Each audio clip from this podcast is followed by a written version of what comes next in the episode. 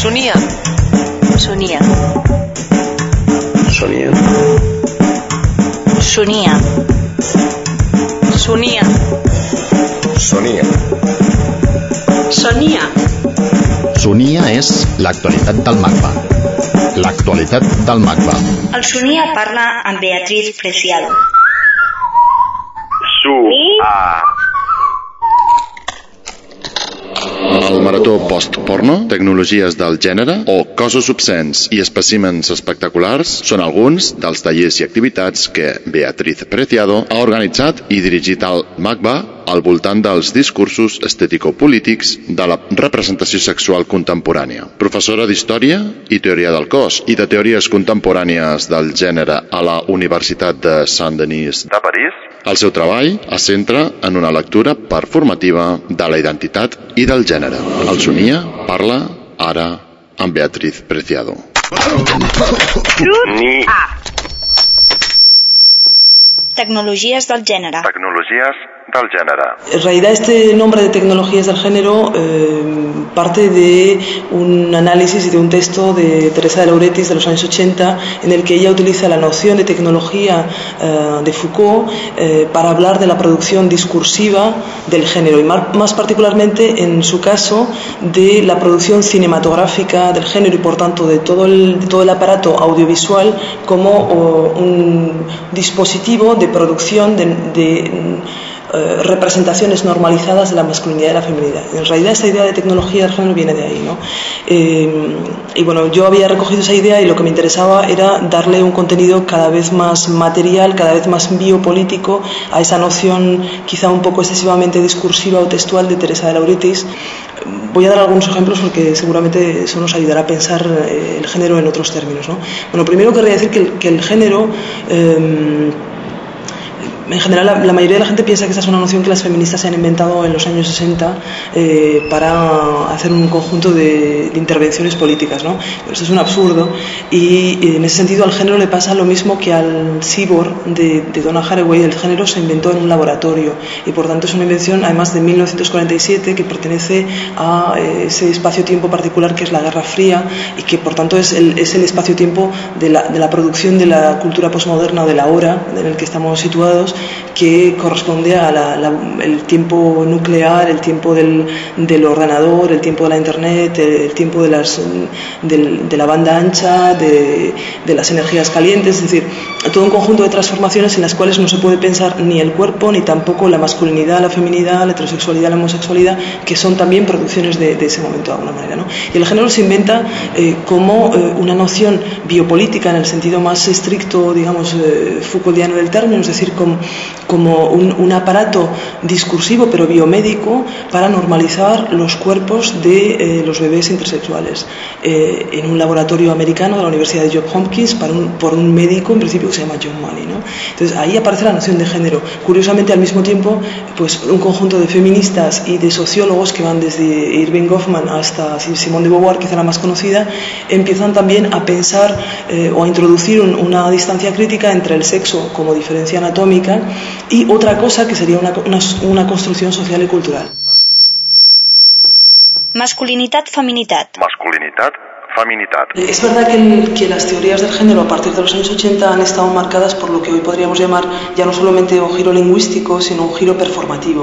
Es decir, el hecho de que eh, ciertas autoras, porque es verdad hay que decirlo, en general son autoras, como Judith Butler o Sue Ellen Case o Eve Kosofsky-Sidwick, comienzan a introducir la noción de género eh, en términos de performance para desnaturalizar el sexo, para desnaturalizar la diferencia sexual. Eh, es decir, que mm, hasta ahora el género se había entendido como una expresión natural de la diferencia sexual, eh, siendo la diferencia sexual aparentemente anatómica, es decir, ese tipo de, yo diría esto lo llamaríamos hoy ficciones políticas que pertenecen a las representaciones anatómicas del 19 y el 20. ¿no? Eh, y lo que van a hacer estas autoras, que luego se caracterizarán fundamentalmente como queer, es eh, comenzar a, pensar eh, el, género no como una expresión natural del sexo, sino como un conjunto de repeticiones performativas. Y, por tanto, van a analizar, por ejemplo, el, la, la parodia, lo que se llamará la parodia queer o el travestismo o eh, la cultura drag queen o drag king como repeticiones descontextualizadas de ciertas normas de género, como sería, por ejemplo, decir, todo, todo lo que tiene que ver con el, el, vestido, el estilo, la, la, forma, la manera de hablar, es decir, ya no solo lo que, aquello que se puede caracterizar, caracterizar como teatralizaciones del género, sino también en un sentido más, eh, si quieres, lingüístico, eh, cómo el género se normaliza a través de repeticiones o de invocaciones performativas eh, que serían tanto la utilización de los nombres como, por ejemplo, eh, la producción de identidades a través de la injuria, a través del insulto. ¿no? Es decir, que evidentemente si pensamos en, la identidad sexual, eh, antes de que uno sepa cuál es su identidad o qué es lo que le gusta, en realidad ya, ya ha sido asignado a través de, un insulto los otros saben siempre más de nuestra identidad que nosotros mismos. ¿no? Entonces, este conjunto de autoras como Judith Butler o como, como Sidwick van a analizar todo este conjunto de, mm, normalizaciones, de procesos de producción performativos del género que van desde la teatralización de eh, estilos corporales, de prácticas corporales, hasta eh, la repetición de eh, enunciados lingüísticos que tienen que ver como por ejemplo una enunciación identitaria o eh, la repetición constante de los nombres masculinos y femeninos. ¿no? Claro, este, este tipo de análisis que ha sido eh, es tremendamente productivo tanto políticamente como en el campo del análisis hermenéutico y de análisis visual tiene también ciertos límites. ¿no? El hecho de que en este tipo de análisis el cuerpo, la corporalidad, la producción de la carne de alguna manera es difícil de pensar porque el cuerpo no es simplemente un efecto performativo, un efecto de la repetición de la performance.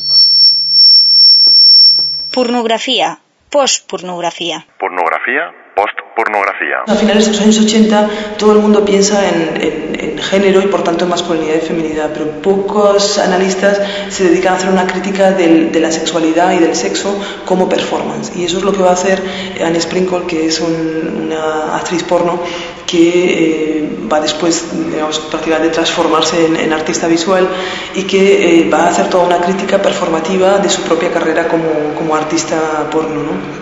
Y de alguna manera con, es ella la que por primera vez inventa esta, esta palabra pospornografía y inventa todo un género de críticas y de reapropiaciones de la pornografía tradicional y algo así como lo que podríamos llamar una, una esfera pública minoritaria de la mirada pornográfica. ¿no?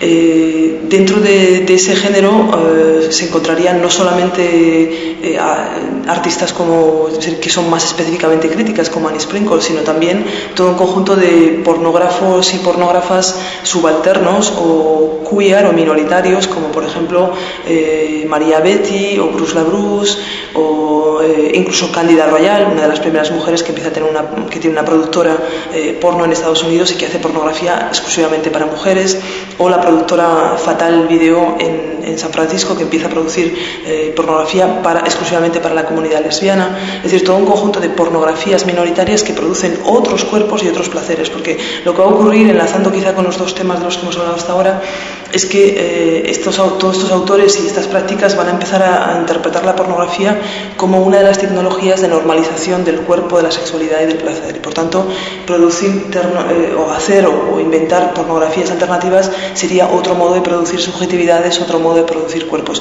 Claro, que esto sea posible y, como siempre, la complejidad es cómo insertarse en una industria internacional que es terriblemente compleja y que además, como sabemos, es, es la industria por excelencia. Es decir, que, el, que eh, la industria pornográfica hoy produce más, más películas que ninguna otra. Entonces, el, la capacidad de, de intervención, el, cómo estas pornografías minoritarias pueden haber puntos de fuga en una industria que es absolutamente global y y terriblemente compleja, cuyos circuitos son prácticamente impenetrables, no es otra historia. ¿no?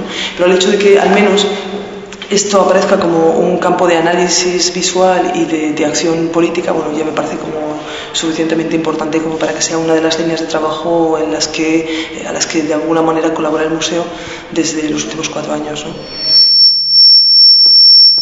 Minoría. Minoría. Simplemente señalar que minoría no es un concepto estadístico como ya nos enseñaron de los Guattari, ¿no? que no tiene nada que ver con, con, una proporción o una cantidad, sino que la, la, minoría es una reserva de acción política, es un espacio, si quieres, aunque esta palabra ya parece cada vez más comprometida, pero es un espacio en principio revolucionario de acción política. ¿no?